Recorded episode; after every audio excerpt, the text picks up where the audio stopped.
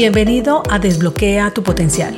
Mi nombre es Andrea Galindo, coach ejecutiva y en este espacio quiero brindarte información de coaching, emprendimiento, crecimiento personal y profesional, liderazgo, herramientas y un poco más para acompañarte a potenciar tus habilidades y llevar tu vida y negocio a otro nivel. Quédate que comenzamos.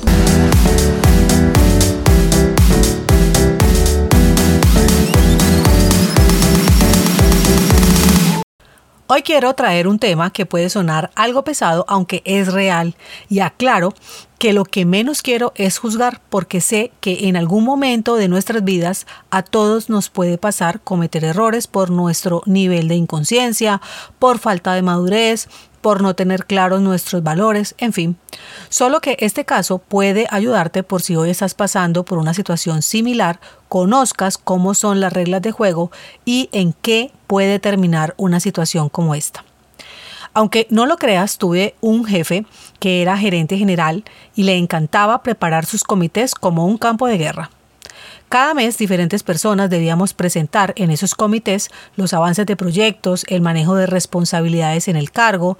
Éramos personas claves en la organización en ese momento de diferentes áreas. Solo que en mi caso tenía, entre comillas, una gran ventaja y era que tenía un rol adicional porque con mi equipo era donde se procesaba toda la información estratégica de la compañía, así que antes de cada comité revisaba las cifras con el gerente donde debía estar señalada toda la información que estuviera por fuera de los objetivos propuestos. Esa era una de las peores partes, dado que allí se centraba todo para poder intimidar y dejar en total inseguridad y fragilidad a la persona que iba a exponer. Este gerente buscaba la parte más débil de esa persona, sus atrasos en proyectos, la falta de cumplimiento en algún indicador. Era una conspiración antes del comité para poder tener siempre el control y representar su autoridad atemorizante. Los directivos trabajaban por varios días su información de una manera dedicada, tratando de abarcar la mayor cantidad de pruebas, siguiendo un estilo ejecutivo. Al fin y al cabo, eran temas de su dominio porque correspondían a los resultados de lo que se hacía en su área. Sin embargo, dado el estilo mencionado, llegaban con total inseguridad y los que sabían disimularlo de alguna manera, en algún momento de la reunión, por la presión ejercida, hacía que mostraran su fragilidad. Era muy triste para mí ver grandes profesionales desfilando en esa sala y viendo cómo el miedo los embargaba, recibiendo palabras denigrantes independiente si el atraso o la falla era mínima. Esto generaba un golpe a su autoestima, emociones, mentalidad y quién sabe cuántas cosas más les afectaba. Esto era presenciado por varios compañeros y así su reputación se ponía en duda. La admiración no existía y se veía empañada por dudas que dibujaban su grandeza profesional y personal. En nuestra mente solo aparecían frases como, uy, pobrecito, este la sacó barata, comparándolo tal vez con otro compañero donde el show mediático hubiese sido más extremo. Algunos aguantaban muy poco esa situación y pese al importante cargo y salario renunciaban. Ya te imaginarás el porcentaje de rotación en esa empresa. Otros, como yo, de una u otra forma, me sentía, como dije, entre comillas, con ventaja porque me daba cuenta de la planeación de este tipo de reuniones.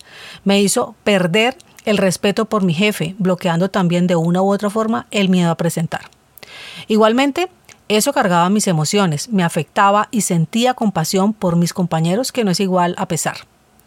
En ese momento no pensaba dejar ese empleo. ¿Cómo lo iba a dejar si estaba iniciando mi primera gerencia que venía trabajándolo desde hacía 12 años? Y en mi nivel de inconsciencia hacía parte de mi identidad ese cargo. Y mi miedo estaba enfocado, era a perder el estatus. Era aterrador. No me enorgullece decirlo, estaba sin experiencia y creía que ese era el precio que se debía pagar por tener una posición como esas. Buscaba mi validación con mi cargo, mi carro, mi ropa y aún sigo trabajando en ese ego que de repente te hace sentir que en eso está tu valor y que va. Tengo que aceptar que me formé como líder aprendiendo temas valiosos que utilizo hasta hoy y agradezco haberlos tenido, aunque también aprendí lo que como líder nunca quería hacer. Pienso que los valores inculcados por mis padres me ayudaron para no convertirme en una directiva hostil y amenazante y no dejarme tentar para amedrantar a mi equipo y aprovecharme del cargo, pues ya había visto varios compañeros que no tenían esa claridad y como decíamos allá, otro que sube como palma y baja como coco. Recuerdo que cuando el gerente general me hacía la evaluación de desempeño, que normalmente era en el mes de diciembre, nos calificaba una competencia llamada nivel de autoridad, en la cual yo siempre sacaba la calificación más baja, porque para él estaba enmarcada en qué tanto miedo te tenía tu equipo y tus compañeros. Había momentos en los que me cuestionaba por ser diferente e intenté pocas veces en generar ese tipo de autoridad. Inmediatamente perdía mi autenticidad y me sentía mal. Así que ratificaba que ese no era el modo en el que quería liderar y retomaba mi camino. Confundí entonces lo que era el éxito profesional, pues soportaba esas situaciones las cuales se volvieron parte de mi normalidad pensando que así debía ser en todas partes. Y no, no es normal. Y si hoy ese trabajo genera incoherencia entre lo que tú quieres y lo que realmente vives en ese trabajo, como se presentaba en mí, busca otro sitio para donde moverte. Esto a futuro trae consecuencias que pueden marcarte, aunque ahora no las dimensiones. Menos mal, a pesar de estar con todo ese liderazgo distorsionado, me propuse a que por lo menos mi equipo la pasara de una manera agradable, que si iba a dejarle huella, lo hiciera sin pisar a nadie. Fueron momentos muy duros donde mi inclinación estaba marcada por la masculinidad, el hacer, hacer, descuidando el ser, y esto no es sustentable en el tiempo. Por eso es que en diferentes oportunidades hablo de la importancia del equilibrio. Este es uno de los primeros puntos que trabajo con mis clientes para saber qué tan balanceada está su vida profesional con la personal, pues aunque al principio no lo entienden, a medida que avanza el proceso van comprendiendo la relevancia de este punto. Toda esta experiencia hoy la agradezco porque con tantas circunstancias que viví, puedo hoy acompañar a líderes a tener un liderazgo realmente consciente, que tengan el poder y la capacidad para guiar a sus equipos si los tienen y asumir plenamente su rol para generar confianza e inspirar a los demás.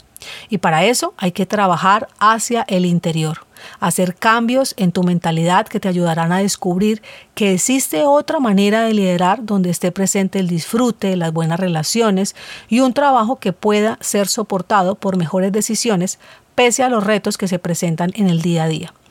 Eso fue lo que me llevó a crear la empresa Conecta Coaching Group. Si hoy dudas si en la empresa donde laboras algún jefe o tú mismo está dañando la reputación de un colaborador, te dejo las cinco maneras más comunes en las que puedes estarlo haciendo. 1. Realiza comentarios poco constructivos sobre el desempeño del colaborador a otros miembros del equipo o a clientes. 2. Nunca reconoce ni genera apoyo a la labor que realiza el colaborador. 3 asigna actividades que están por fuera de las habilidades que el colaborador posee. 4. Genera discriminación por motivos de género, raza, edad, religión u otros factores. Y 5. Origina acoso laboral de forma sexual, psicológica o de cualquier otra manera. Ojalá, si esto resonó contigo, revises qué hay detrás de ese comportamiento o si crees que esta información debe escucharla a alguien más, compártesela para que sigamos creciendo y aprendiendo desde la experiencia. Puedes escribirme a arroba Conecta Coaching Group para sugerirme algún tema o enviarme el comentario que consideres. Con esto terminamos este episodio por hoy. Te espero la próxima semana. Esto es Desbloquea tu potencial y quien te habla, Andrea Galindo. Chao, chao.